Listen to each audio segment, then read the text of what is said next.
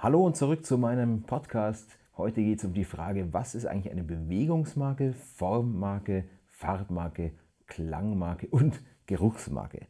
Hast du von diesen Arten von Marken schon mal gehört? Falls nicht oder falls du so am Rande, dann bleib dran, dann erkläre ich dir das in dieser Folge. Ja, zunächst mal herzlich willkommen zurück. Ich äh, hoffe, dass meine Audioqualität passt. Heute nicht in der gewohnten Studioumgebung im Homeoffice oder in der Arbeit, weil meine Tochter ein bisschen an dem Lichtschalter herumgedrückt hat und auf einmal waren zwei ganze Räume ohne Strom. Und das Problem ist noch nicht behoben, der Elektriker kommt wahrscheinlich morgen. Jetzt widmen wir uns aber der eigentlichen Frage, was es mit diesen speziellen Markenkategorien auf sich hat. Was kann man eigentlich als oder welche Arten von Marken gibt es? Schauen wir doch mal, was für Juristen ja nie schlecht ist, schauen wir doch mal ins Gesetz rein. Da steht in Paragraph 3 Markengesetz, dass man Zeichen als Marken anmelden kann. Und was ist ein Zeichen? Das definiert leider das Gesetz nicht, wie so oft. Und deswegen müssen wir uns hier an der Rechtsprechung und der Kommentarliteratur orientieren.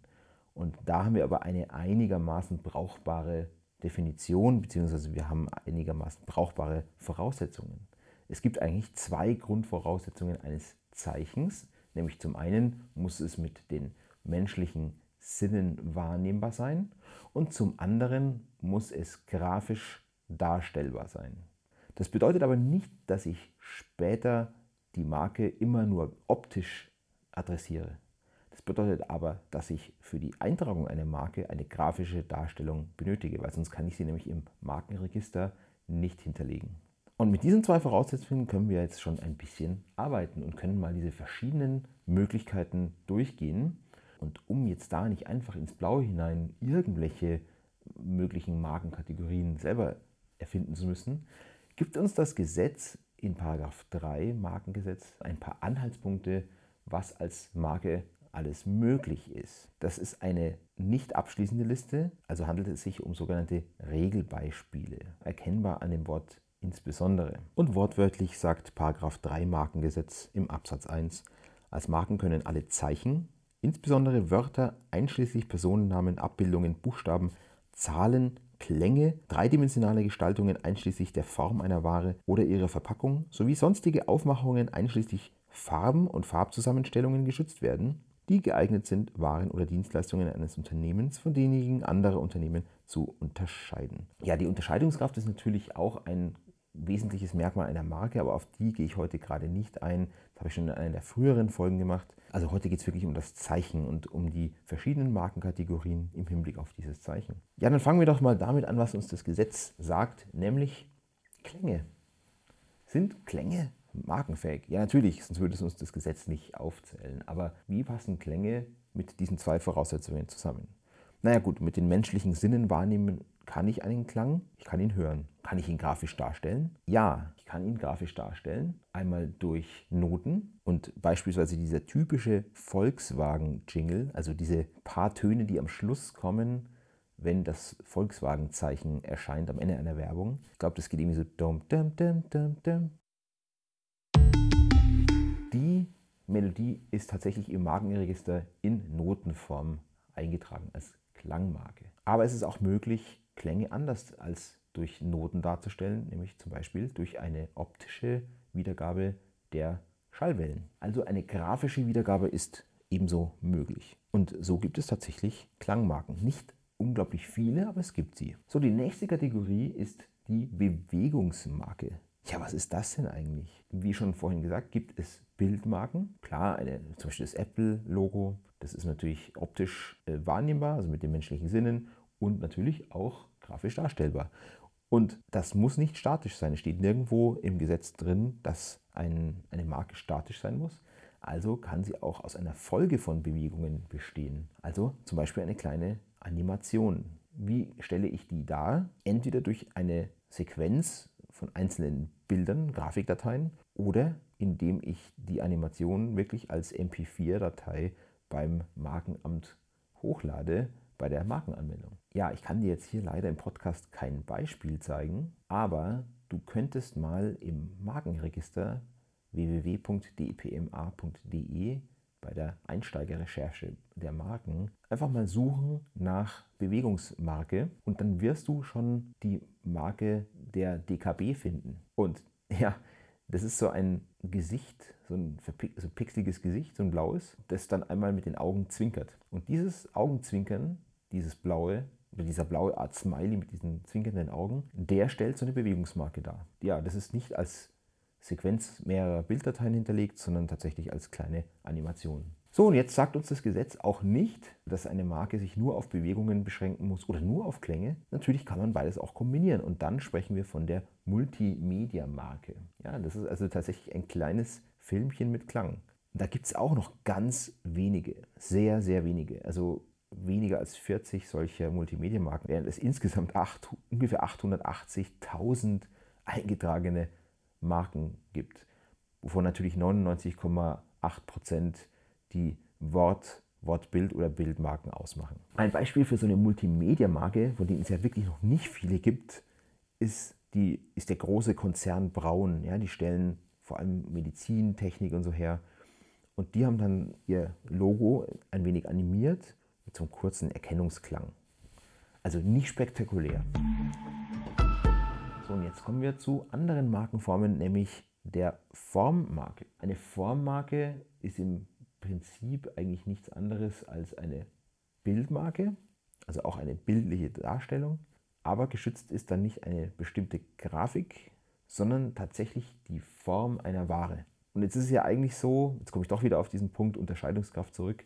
Wie du weißt, eine Marke muss immer unterscheidungskräftig und darf damit nicht beschreibend sein. Das heißt, ein normaler Rucksack oder ein stinknormaler Koffer oder eine stinknormale Bierflasche, das wäre alles nicht fähig als Formmarke für die jeweiligen Waren, die diese Form haben. Ja. Aber wenn eine Form unterscheidungskräftig ist und dem Verkehr zur Unterscheidung der Waren dient, dann ist eine Formmarke möglich.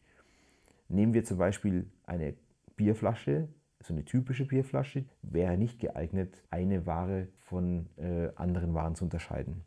Aber Coca-Cola hat es zum Beispiel drauf. Ja. Die haben eine besondere Form von, für ihre Flaschen mit diesen Rillen.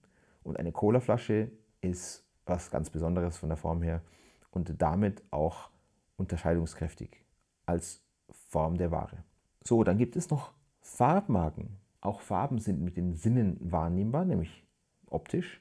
Und sie sind auch grafisch darstellbar, nämlich indem eine ganz genaue Bezeichnung wie diese RAL-Nummern gewählt wird. Dann ist sie auch eindeutig und objektiv ins Register eingetragen und auch reproduzierbar. Jetzt ist es natürlich so, es gibt jetzt nicht unendlich viele Farben und die Farbe Gelb für Hinz und Kunst zu schützen wäre irgendwo eigenartig. Und weil das Gesetz ja die Unterscheidungskraft einer Marke erfordert, gibt es bei einer Farbmarke schon eine Besonderheit.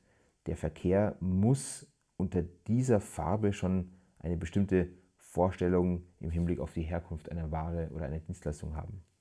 Das heißt, diese Farbe muss im Verkehr schon hinreichend bekannt sein.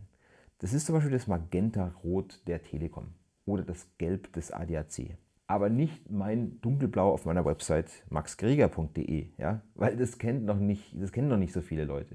Ein paar tausend vielleicht und nicht irgendwie 70 Millionen Menschen oder 60 Millionen Menschen.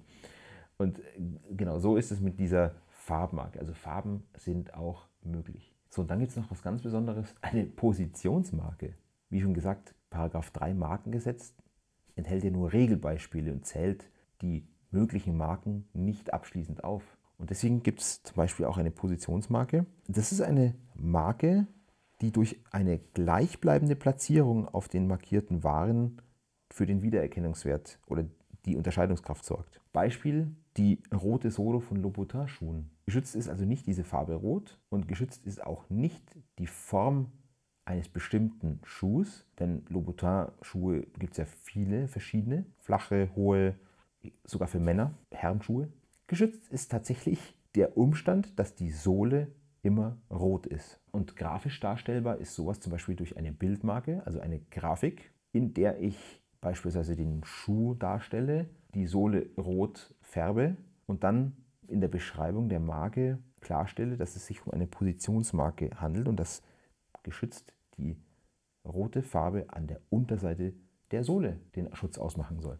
Ja, und schließlich und endlich kommen wir zu einer ganz abgefahrenen Art der Geruchsmarke, auch genannt olfaktorische Marke. Ist die schutzfähig? Also das Markengesetz schließt es nicht aus und auch die Gerichte, selbst der EuGH, schließen eine Geruchsmarke nicht kategorisch aus, weil sie sagen, Gerüche kann man mit den menschlichen Sinnen wahrnehmen und man könnte sie theoretisch auch grafisch darstellen, beschreiben. Nur das Problem ist, dass momentan noch keine Möglichkeit besteht, einen Geruch so optisch grafisch darzustellen, zu beschreiben, zum Beispiel durch eine chemische Formel, dass, dass für jeden dieser Geruch sich irgendwo gleich darstellt. Denn Gerüche werden ja von jedem Menschen irgendwo anders wahrgenommen. Es fehlt also an der Objektivität. Für den einen riecht es vielleicht so, für ihn riecht es vielleicht frisch, für den anderen eher nicht so frisch, für den dritten riecht es scharf, für den vierten süß. Also Menschen riechen unterschiedlich und es gibt im Moment noch keine Möglichkeit in technischer Hinsicht Gerüche objektiv darzustellen. Ein Unternehmen hat es mal versucht, ist aber dann letztendlich gescheitert, weil die Gerichte gesagt haben, nein, also eine bloße chemische Formel als Angabe nützt nichts. Es ist einfach so, dass es im Moment noch keine Möglichkeit gibt, sowas eben in objektiver Weise grafisch darzustellen. Aber ich glaube, es wird in den nächsten Jahren irgendwann diese Möglichkeit kommen und dann werden wir irgendwann vielleicht auch Geruchsmarken haben. Ja, hat dich das interessiert? Ja, ich hoffe, dich hat dieser kleine Ausflug durch etwas abgefahrenere Markenformen interessiert. Und wenn du Fragen zu solchen speziellen Markenthemen hast oder auch zu Marken allgemein, dann findest du mich am besten einfach unter meinem LinkedIn-Profil. Gib einfach Max Greger ein auf LinkedIn und du findest mich sofort. Und dann schreibst du mich einfach an und wir können uns gerne unterhalten. Ja, ansonsten freue ich mich natürlich immer, wenn du meinem Kanal folgst, wenn du diese Folge positiv bewertest und möchte dir nochmal Danke sagen für deine Zeit, dass du dir diese Folge angehört hast und ich freue mich schon wieder, dich beim nächsten Mal zu begrüßen. Mach's gut, ciao.